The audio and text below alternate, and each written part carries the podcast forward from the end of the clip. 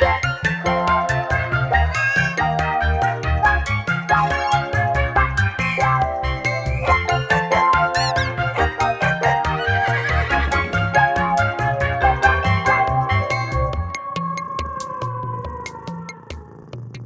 但因为刚刚的故事听起来其实都是要么刺激，要么好笑。可是有没有一些其实真的比较伤心的故事？我觉得应该一定有遇过吧。像比如说我在看你们的那个文章的时候啊，就有一些事主的那个发言，我实在是看了都觉得心很毛。比如说，他就说啊，这个这么会生，我就把它买起来就好了。我想说，哇，就是这个是什么逻辑？或者是比如说，呃，就说它这么会生，然后就把它关在笼子里面，然后那个笼子真的从那个照片看起来就是。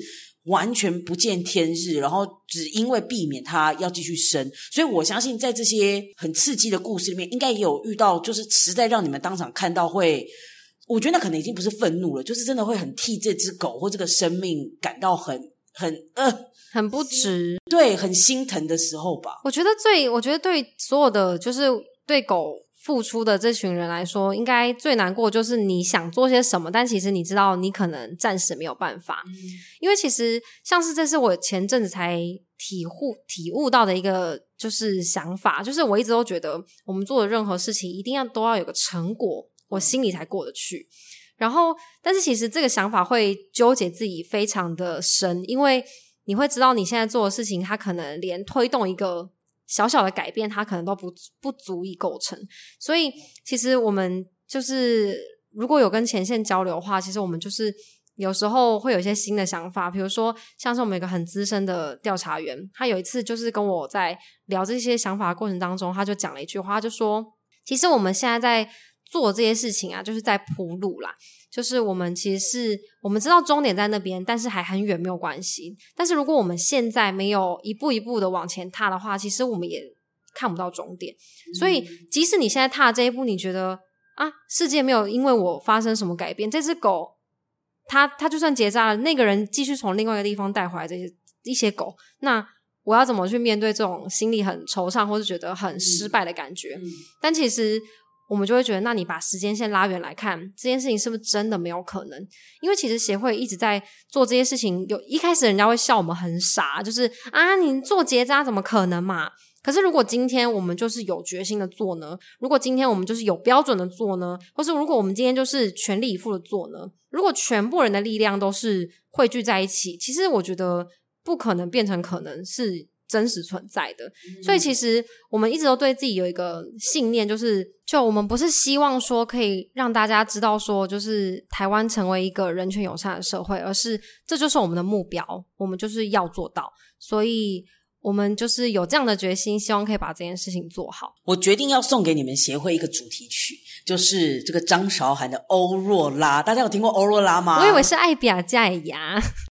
马歇赛啦，但是因为你知道回回应到你们这个 logo 的一道黄光，爱是一道光，如此美妙，指引我们想要的未来哦。魔力北极光就是他们，因为真的太魔幻了。刚刚这些故事，那我我觉得接下来我们好像可以来聊一聊关于就是这个高强度结扎，它到底是一个什么样的概念？嗯、想要跟麻烦 Judy 跟大家介绍一下。那要讲到这件事情，其实我觉得要先。就是跟厘清一下，大家对于现在 TNR 这个东西跟高强度绝育计划到底相差在哪个地方？嗯嗯嗯。那首先就要先简单介绍一下 TNR 是什么意思。那 T 就是我们所谓的捕捉。然后 N 就是绝育，然后 R 就是回放。那它其实代表是一个简单的我们在做这件事情的流程。嗯，但是呢，它跟我们协会的高强度绝育计划的差别是在，其实当你今天做 TNR 这件事情，没有了时间表，没有了完整的对象，没有了就是限制的绝育比例之外，这些东西是。不可能达到 TNR 的成效，它有点就是看到狗就扎，但是它不会有任何的累积。其实我们可以用一个很简单的比喻，如果你今天看到一个地方有狗，你就把它抓起来结扎，嗯，然后你看到这个地方有狗，就抓起来结扎。但其实当你把视角往外拉，你会看到你方圆十公里以内有更多的狗在生，嗯，所以这个概念有点像是。知己知彼，百战百胜。你必须先知道你面对的对象是谁，我要准备多少充足的粮食跟武器，我才有办法打。我又看到刘德华了，在我眼前，真是不得了。好，所以你呃，那你们会怎么样去先确认你们这个眼前的敌军到底有多么的庞大呢？通常我们会有一个很既定的呃，算是。流程第一步叫做族群调查，嗯，那我们讲可爱点，它叫数狗，大家都会数数嘛。那我们今天做数狗，就是这边有一只狗叫做一，这边两只狗叫做二，加起来等于三。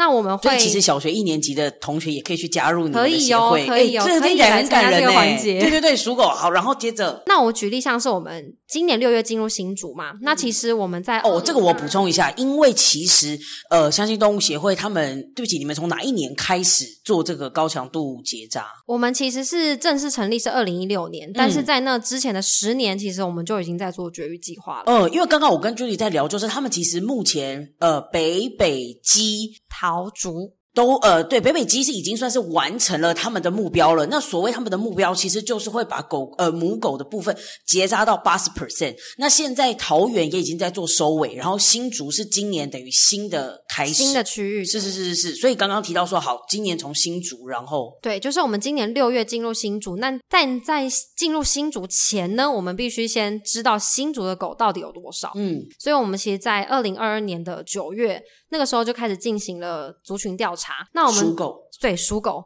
然后那时候我们采取的方法就是用，我们是用捉放法这个方法来，就是预估狗的数量。嗯，所以其实我们会呃分配不同区域，然后我们会派出叫做属狗员。那属狗员呢，他们其实就是两两一组，然后他们必须在一些狗经常出现的时段，比如说清晨、深夜，那他们会。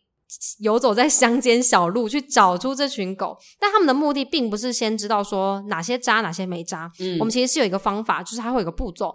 第一趟你可能是我们会用时速二十的速度，然后沿着路就是慢慢的骑。然后第一个就是先数，真的就是数出那群那群地方有多少狗，嗯，然后去做标记。那在那些我们标注的点，就是完成第一趟数狗之后，我们会再来进行第二趟。那第二趟可能就是要接着要辨别说它是公的是母的。绝育状态怎么样？那第三套我们可能才会进行到说，就是，诶，那是不是有人养的有已经有办法，就是很快速的先绝育的，我们就会先登记。哇，所以光是一个。到这边调查员都还没有出动，这个时候都还没有，这个时候是区域前的族群调查。哇，对，那那那，请问刚数到第三趟之后，调查员就会出动了吗？还没有哦，因为这时候我们要先预估出数量。对，因为这时候还在呃，算是打仗前的准备。是是是是是，所以这个时候都还没有真正进入到那个地区。是。对，所以这个时候我们会去，就是后面会跑模型，然后确定说，哦，这些地区大概有多少的狗。像是我们就算出来，新竹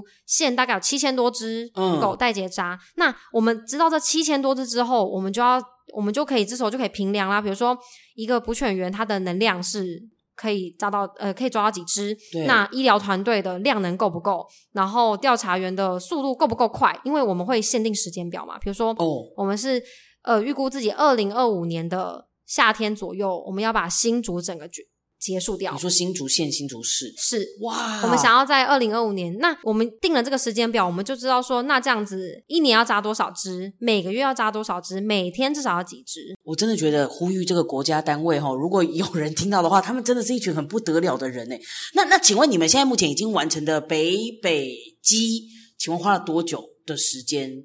呃，前面的新北市花了比较长的时间，其实基本上就是是因为它是第一站吗？呃，应该说新北市非常的，就是人口非常多，嗯，人多的地方狗就会非常多哦，对，然后加上就是新北市的，就是面积又非常广大。那刚刚前面有提到调查员嘛，那就要提一个叫做家访的东西，嗯，就是大家一般可能听到家访会觉得说是哦，狗送养之前我们要做一个什么家访，对，但其实我们协会在讲这个家访，你可以把它想象成狗口普查。这句话有点有点难念。狗狗口普查，对对对，狗口普查，有点像是我们要知道你家有多少人，我们要一户一户的去调查嘛。可是是不是其实这个时候开始就会遇到像刚说的那些不扎户，其实就已经困难就开始。这是第一站，这是第一站。只是我觉得我们家访最厉害的地方叫做，因为大家可能很难以想象，我们其实在做一些非常非常呃，大家可能会觉得好像怎么讲，有些人会觉得有点笨。因为其实人家说，你一户一户的去防啊，防到民国几年？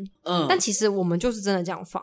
为什么要做这件事情？一百一十二 年，为什么要这样做呢？因为其实。你知道很多人其实呃，如果你说你有一个免费的绝育计划，那当然可能有一批人他会很趋之若鹜，觉得说啊，我要有这个资源，我要带我的狗结扎。嗯、但其实有更多的人他是不清楚这个资讯的，然后他不想他的狗结扎的，或是他。可能没有这个交通工具，他没有这个人力，他可以带他的狗结扎，他种种不得已不知道没办法。总之，他的狗不会出现在那个结扎的场合。嗯，所以我们做家访的目的，除了是找出这一群人说你的狗很愿意结扎，那没问题，我们提供这个免费的资讯给你。同时，我们去为了找出那一群不愿意让狗结扎的人哦，因为这群人没办法透过你主动的跟他联系，他就参加。对，所以你只得。靠调查员的能力去说服他让狗结扎哦，所以我们常常会说一句，就是我们贴文里面很常讲到，我们透过家户访查找出在鱼温旁、在农地旁或是在铁笼里面不断生育的那只狗妈妈。嗯，因为这些狗平常它可能是一只工具狗，它并不会不被重视，所以你你说它一直在那边生，有些人还乐。还还喜欢他这样的，那你说怎么办呢？嗯、所以对，而且而且，因为我我我觉得他们也很厉害的是，我有看到他们有一个文章是写说，他们还要接受这些民众有些很无聊的冷笑话，比如说有人还会问他们说，哎，那人可以结扎吗？就想说，Hello，这个笑话 so boring。这个是比较友善版的，不友善版的就是啊，啊，你扎了没？为什么我的狗要扎？你说问说人类扎了没有？对啊，他说那你有没有扎？为什么要我的狗结扎？哎。哎，那我想问一题，就是你们现在有这么多的部门，对不对？那因为毕竟我是一个动物沟通师，你们会有觉得你们有什么部门可以跟动物沟通师合作，会说不定是一个哎蛮不错的未来吗？我觉得我们比较需要的是，就是洞悉那个人的心理。你说比较需要人类沟通师？因为我们都知道那些狗其实真的很无奈啊，就是我们真的能做的很有限啦。对，我觉得如果真的很需要那个使用的环节的话，我真的是觉得有一个地方还蛮值得用上。但是我觉得可能大家都不会想用，就是当我们想要把这只狗送回去的时候，因为其实大家知道说我们好不容易花了就是很多力气把这只狗带回来结扎，可是我们可能也知道说它的原生环境并不是所谓的。达到心目中的标准，对，因为它可能就是一般基本笼领养可能是很基本的，像之前我们也有遇过是，它是生活在屠宰场的一只小黑狗哦。那这只狗它其实是基本上你可以说它不见天日，因为它就是生活在一个铁皮里面。那就是那时候根据那个调查员的形容是，它的生活的周遭全部都是布满了就是干掉干涸掉的鲜血，因为它那边就是屠宰场，然后是一个非常传统的环境，所以。可能有鸡，然后就是屠宰完那个血，就是会顺着流到它居住的那个地方。那那个小黑狗，它除了它的饲主之外，从来没有见过任何别的人。嗯，然后它每天听的声音都是很多动物的一些，鸡。对，一些一些一些声音，这样就是生命最后的声音。所以，哦、我天哪！其实那只真的，我们其实那时候在听到这个故事的时候，非常的心痛，因为说实在你，你你你能够帮这只狗多少？因为我们这是一个案例，那。其实你每一天都会遇到无数个这样子的环境，嗯，真的非常多。就是这不是个案，很多人一定会说拜托救他，这也是我们心中所期待。但是怎么救？然后花了这个人力之后，那他还要不要继续他的？对，我觉得这其实真的很困难。对，就是我们一个人，就是真的，我觉得就是所有的问题都围绕在资源有限。是。对，就是资源有限之下，我们必须排出个优先顺序。我们不是不想救它，而是我们觉得现在当务之急就是，当台湾有这么多的狗持续在生的时候，你救不完，真的救不完。嗯，所以你觉得可能动物沟通师可以跟这个狗说我们的无奈，但是真的得要是啊，放你回去。对，我觉得，我觉得这有时候是人心中很挣扎的吧，因为对。我我觉得其实每个人一定就是我们前线员，每个人当然都有自私过一回，就是好啦好啦，我负责。然后，但是其实每个人都有惨痛的经验，就是你要么就是你得付出更多你的私人时间去帮助这只狗，或者是就是你干脆就自己收编。很多人家里都是四五只狗，或是甚至更多在自己养，但其实我们都知道，就是做超过能力范围的事，就是你就是得忍受。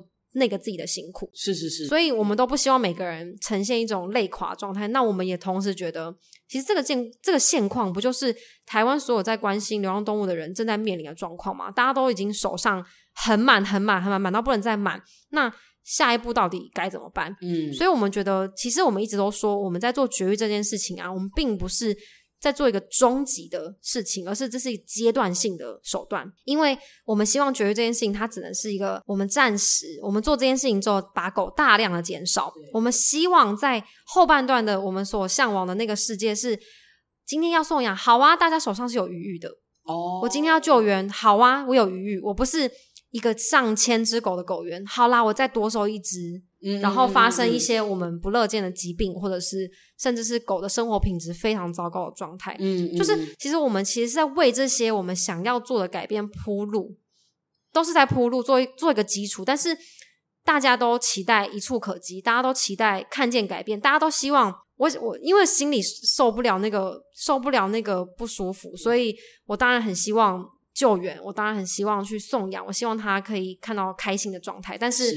是如果今天没有人去做这个铺路，那未来这些事情该怎么发生？嗯，那想问一个问题是说，因为就是走这个高强度结扎，嗯、会有可能结到最后狗是这个灭绝变保育类动物的状态吗？我觉得在目前台湾的状态下，还是非常有难度啦，必须这样讲，因为毕竟狗跟人就是一种共生的共生的关系，所以只要有人的地方，一定就会有狗。那即使今天你把这个区域的狗都扎到非常干净，但只要一有人的迁徙移动，那势必狗的环境也都会有所改变。所以，像是之前在国外有做过一个非常有趣的实验，就是他们在一个孤岛上面，一个孤岛哦，它四周都是海洋，然后他们结扎完那那个岛上所有的狗，但是呢，过了几年后回去，发现那孤岛上面又布满了野狗啊，因为那边有人的迁徙，所以其实人会带动狗的流动。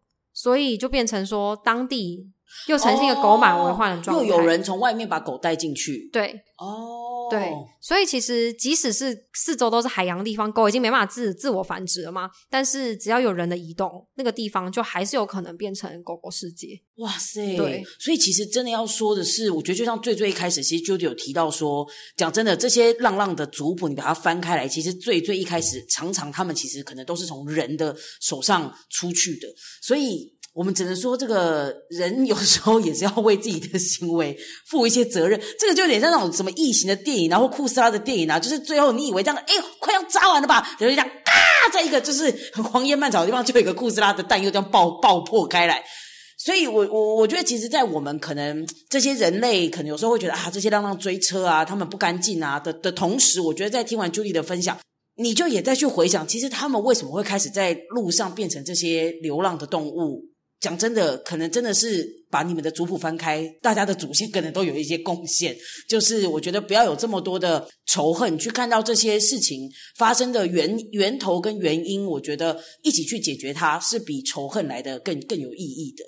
因为我觉得还蛮有趣的是，在你们的网页上有提到一些，我觉得是原本我们的认知里面可能诶比较不一样的冷知识，像比如说小狗结扎是不是一个很残忍的事情？那那你觉得呢？你你自己在，我个人不会，因为我家的狗就是六个月就送去结扎了。因、哦、因为因为我的理解，这是我个人的，我个人的理解是，其实小时候就复原能力比较好嘛，然后也还没什么概念，然后你反而七老八十才把它送去结扎，它吓得半死，所以这比较是我的想法。哦、但是我也知道很多人可能。就是会觉得说小小狗这样子很可怜，小宝宝对，小宝宝没长好，对对对对对，怎么就结扎？说实在，我觉得我非常能够体会这个心情，因为其实在我还没有就接触这么多呃相关知识之前，我就是那个会打去动保处说啊，你怎么扎四个月的狗的那种 的那种人，四个月就可以扎了吗？呃，我因为我家有一只狗是就是新屋领养的，所以就是那时候四个月结扎的时候，我气个半死，然后说、哦、这么小，但其实说实在也不小了，但是、呃、对那时候就是有一种。啊，就就是就是那个心态，就觉得说啊，那小宝宝四个月大，小 baby 怎么会这样子？啊，怎么给人家这样扎的？还耳朵剪那么大一个？对对。但其实后来发现，就是这些事情啊，都只是我们看到的其中一面。因为呃，好，我们就先抛开那些所谓的觉得觉得小狗小狗好可爱，小宝宝那个心态来说，嗯嗯嗯，其实狗狗就是在做早期绝育这件事情啊，就是我们所谓的很早就结扎这件事情，它基本上对于后续的生理并不会产生影响哦。对，但是呃，当然还是有一些例外啦，比如说大型犬会有一些髋关节啊等等那些，可能就需要有专业的兽医师做判断。但我们就先以我们比较常在处理的米克斯来说好了，就是我们做早期绝育这件事情，它除了是一个呃生理上的考量，再来是一个族群控管的考量，就是回到我们一开始说的科学精神。对，它其实呃你在所谓的两个月这个时候，如果你没有结扎，那其实后续会衍生非常非常多的风险，比如说两个月是不是最可爱，嗯，大家最喜欢的年纪，对，那这时候是不是随手就这样给人家抱走？那这只狗你再也追踪不到，哦、或者是两个月大还什么都不知道，还在跟妈妈在路边流浪，很有可能它就是你今天还看到它，你明天就看不到它了。哦哦，就被又被抱走了。可能它去别的地方，或者上面就迁徙了。嗯、就是流浪狗的生态不一定.所以其实两个月，比如说我们讲早期绝育，为什么要及早做结扎？第一个当然是我们不牺牲它的健康，再来就是它其实它有一定的族群风险在，比如说被被带走这种，嗯、或是迁徙等等。那我们为了避免这样的状况，加上我们的原则就是每一只都要结扎嘛，我们不可能放过任何一只，嗯、所以我们当然就会觉得说，我们就会推一个概念，就是先结扎再送养。嗯，但请问，应该还是有一定的年纪之后才能扎吧？就我就说，比如说一一个月、两个月这种，可能真的就太小。协会的标准是八满八周龄，然后两公斤，对。哦，八周龄两公斤，然后身体健康无虞，然后是由兽医师判定的。嗯嗯嗯。那像国际上的标准是满六周龄。哇哦，对。所以其实我们已经比国际上的标准又稍微再宽限了一点点，是是，然后我们也会对于体重非常的要求，就是那只狗狗一定要是在确定它身体负荷得了，对对对，确定它身体负荷得了。而且其实可以跟大家讲一个，就是可能比较难以想象，就是因为其实狗狗它在很小的时候，它身体的器官都非常的小，对。然后你知道狗狗几个月就可以发情了吗？几个月？六六个月大。所以其实，在你还在说啊小宝宝还在小宝宝的时候，它已经可以变妈妈了，它已经可以变从小宝宝变小妈妈，是很恐怖。哇塞！所以当你觉得说这只狗还好好小，我想要呵护它什么，但其实这些当然，如果这只狗是你养的，你当然可以呵护到到它到就是可能发情前你再结扎，当然没有问题。但当今天这只狗它有任何风险会。消失在你眼前的时候，我们先结扎一定是最保险的做法。嗯，了解，了解。刚刚其实 Judy 也一直都有在提到，就是说相信动物，我觉得他们在做的，除了说是高强度结扎 TNR 嘛，就是最后的那个那个放回去这件事情，可能会有很多的人哦，对不起，我刚刚不应该说 TNR，因为他们其实是高强度结扎，但是最终总是要原放，是也可以这么说。那原放这件事情，其实在现在可能会有很多人会。不了解或不认同，嗯、觉得说，不管是一是觉得，哎，这个狗的环境并不适合原原放，或者是说会觉得说，其实应该就像刚刚 Judy 其实在录音之前有提到说，大家现在想推崇的是 T T N S，就是最后要收收收收，收容，对。可是，一样刚一直在讲的就是资源的问题，所以其实你无限制的收容。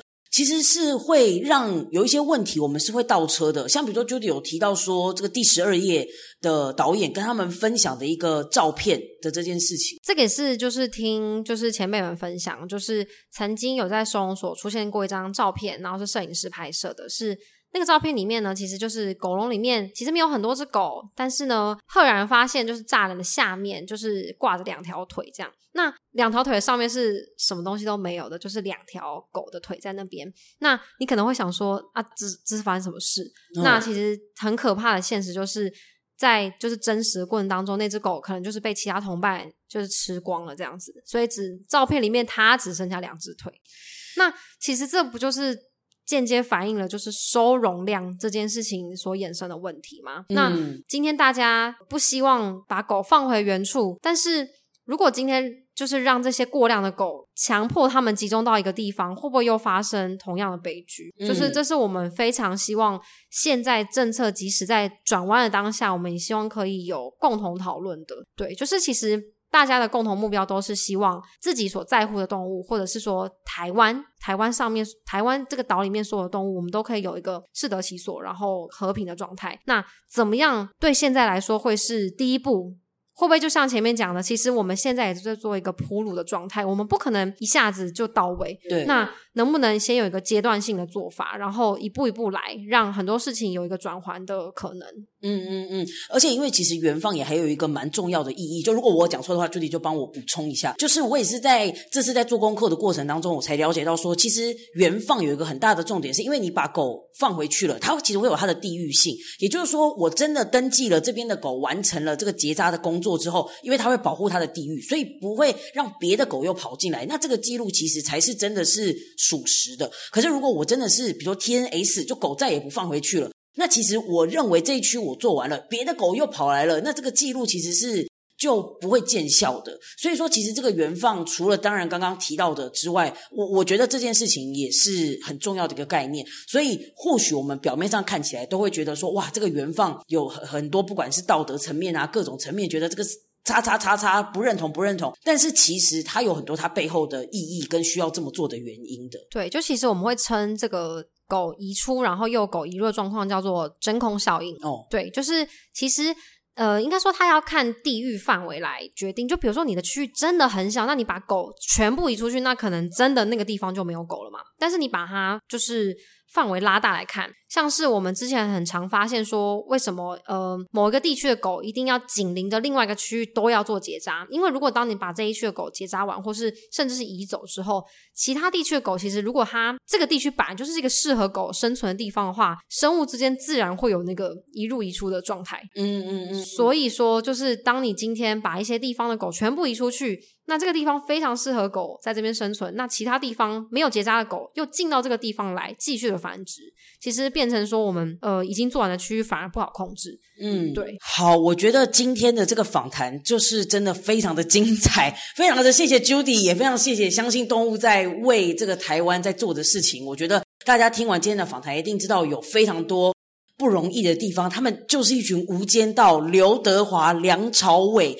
就不要忘记这群英雄们在在做的事。那当然，其实台湾有非常多不同浪浪的单位，也都是在从不同的角度切入，再去做帮助浪浪的事情。我觉得真的很重要的就是我们要去一起想办法来解决这些问题。怨恨永远是不会呃让事情变得更好的。噔噔噔噔！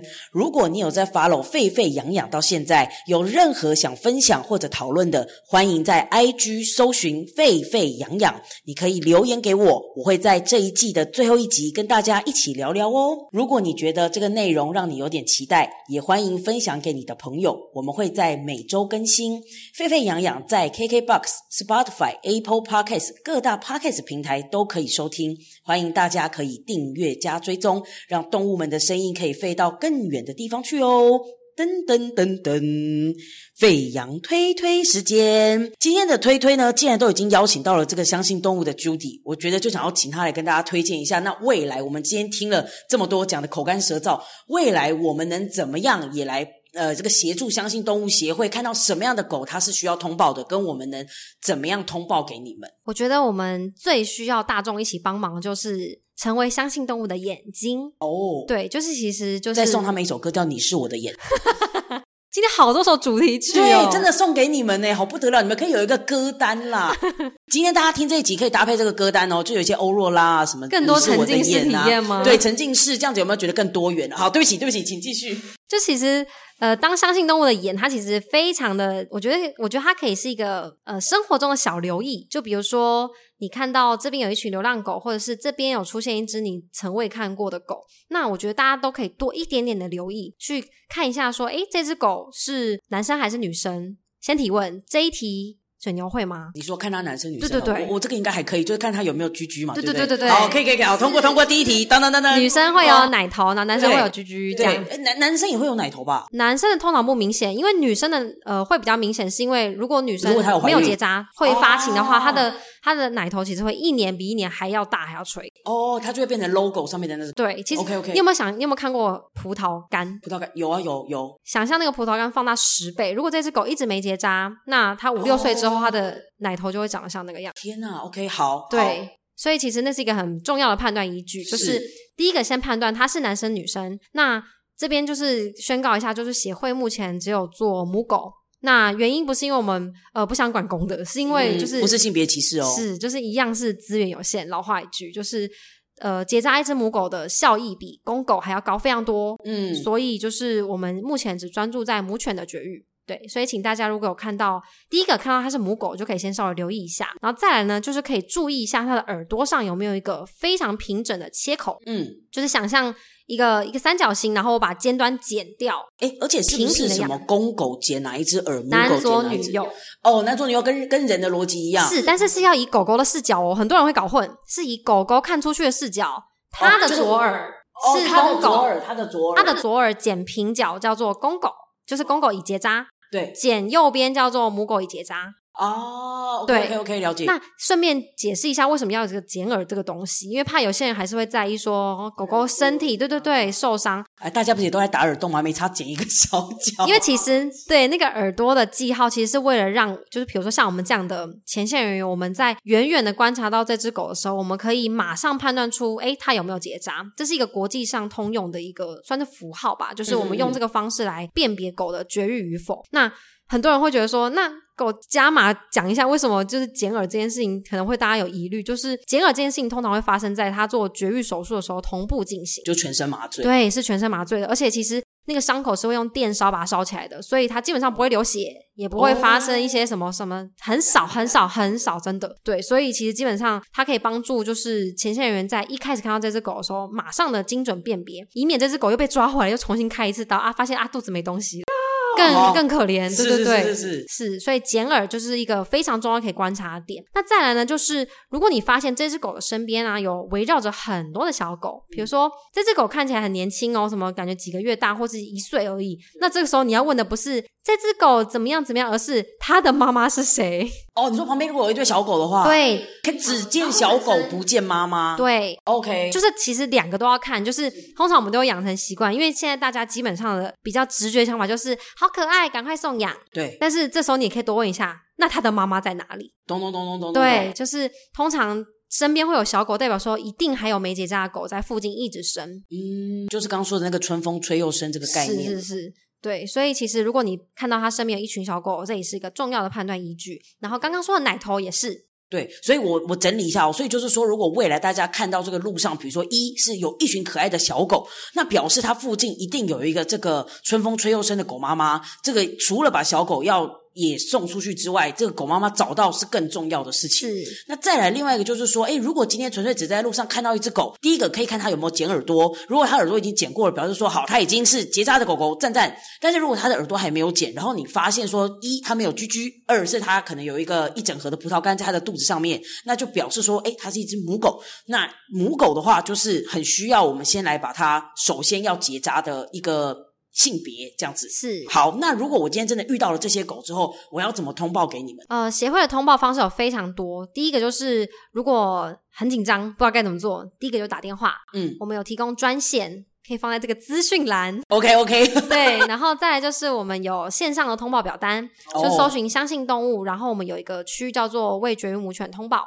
那点进去之后，就有非常详细的步骤，告诉你该怎么就是填写表单。嗯。那基本上我们会需要知道资讯，即使你今天刚好爬山看到这只狗，或者刚好去哪里玩遇到这只狗都没有关系，只要给我们一个明确的地点，然后以及你相关知道，比如说如果今天你是喂养人，或是你是饲主，或者是你是呃过路客都没有关系，给我们相对应你觉得相对完整的资讯，我们就可以协助后续的处理。嗯。了解哇，今天的推推也是非常的，的具有意义 哇！真的，首先是先非常谢谢 Judy 今天花了这个时间来跟我们分享了很多他们的辛酸血泪史，很希望你们。可以一步一步的呃把这个路铺铺好铺满，那也希望今天有听到这一集的沸沸扬扬的朋友们，在未来我们都也可以成为相信动物协会的一个助力，希望我们可以一起让这个岛上所有的生命都可以像刚 Judy 说的适得其所，我觉得这是非常重要的。那这个其实也是我们吠吠扬倒数的第二集，那接下来就会是我们这个第一季的最后一集了。所以呢，如果你真的有任何希望，诶，可以在下一季可以听到的，或者是你觉得哦，在这一这一季里面你觉得有什么好可惜哦，想要再听听不够，都欢迎可以留言让我知道。那我们今天这一集就先到这边喽，大家拜拜，拜拜。